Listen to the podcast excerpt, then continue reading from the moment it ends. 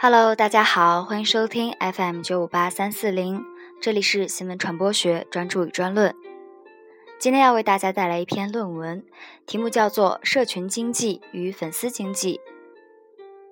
该篇论文发表在期刊《新闻与传播》。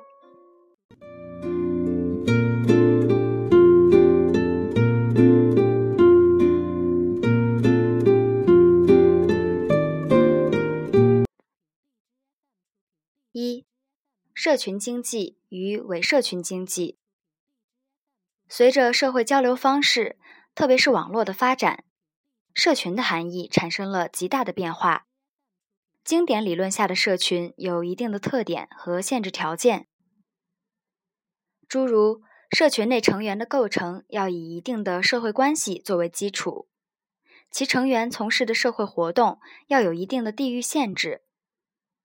社群内部应形成一定的文化，并能使社群成员产生归属感与认同感。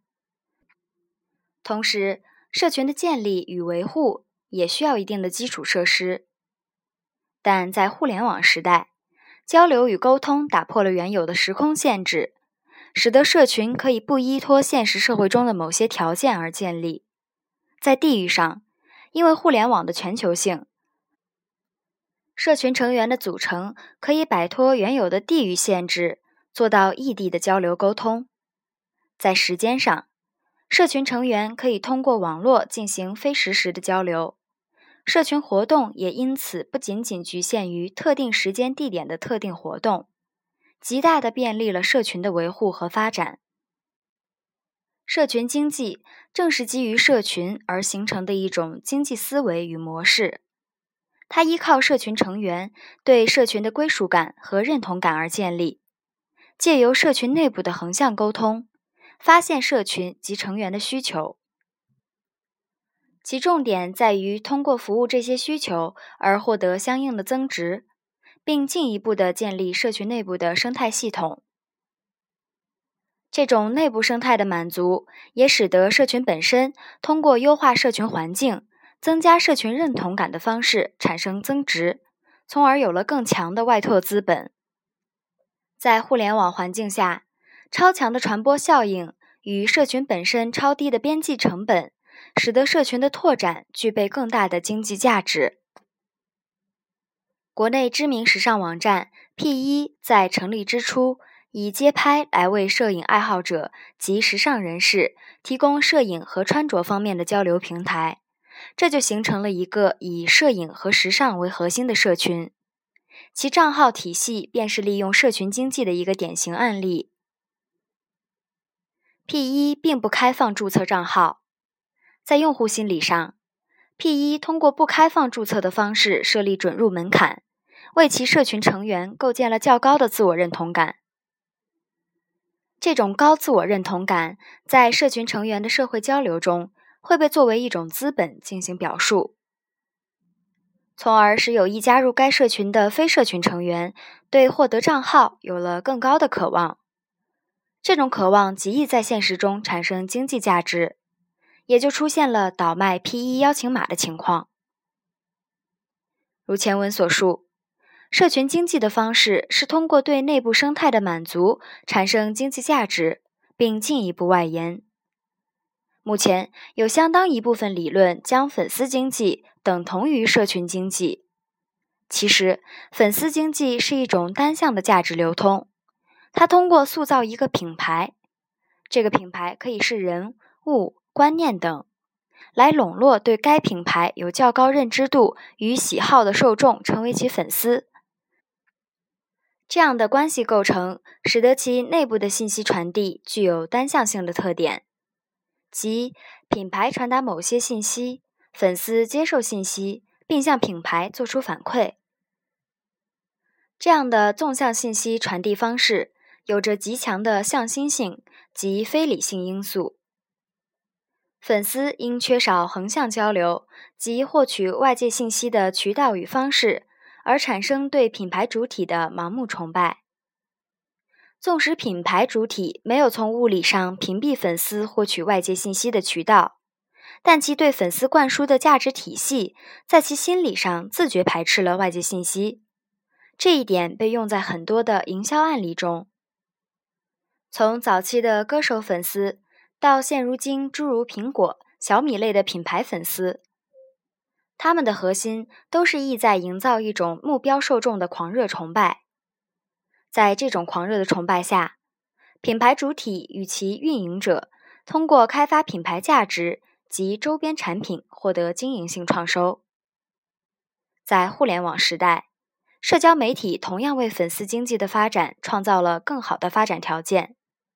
它有效拉近了品牌主体与粉丝间的距离，扩大了品牌主体的信息传播范围，降低了其传播难度，使得品牌主体能够聚集更多粉丝，获得更大收益。同时，社交媒体与电商、互联网金融的结合。也为粉丝经济产品的销售提供了便利有效的途径，进一步的增加了收益。例如，小米便是利用社交媒体和粉丝经济的一把好手。小米利用社交媒体进行粉丝吸引和维护的方式可谓应有尽有，几乎涵盖了当下所有主流社交媒体。在微博上。雷军的个人账号成为推广小米的最主要力量。作为一个标榜创新的科技公司，其掌舵者的个人效应受到广泛关注。这个掌舵者自然而然成为品牌主体下的子品牌。雷军微博粉丝一千两百三十七万，每日更新微博。其微博在小米品牌推广初期，几乎条条与小米有关。在微信方面，小米各子品牌开设微信服务号，但由于服务号一月只能进行一次推送，其账号作用并不侧重于粉丝的招募宣传，而是在于既有粉丝的维护。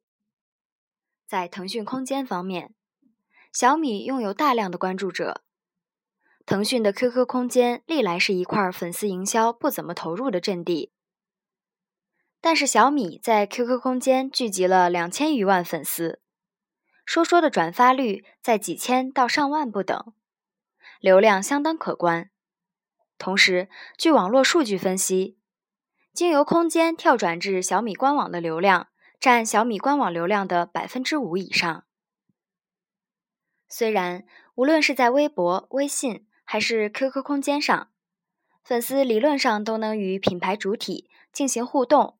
并进行与粉丝间的交流，但实际能够与主体进行互动的粉丝仅占极少数，粉丝与粉丝间的有效交流更是寥寥无几。他们对品牌主体的凝集力几乎全部由品牌主体进行单方向的维护，这与社群构成要素及社群成员凝聚力的构建要素存在着很大差异。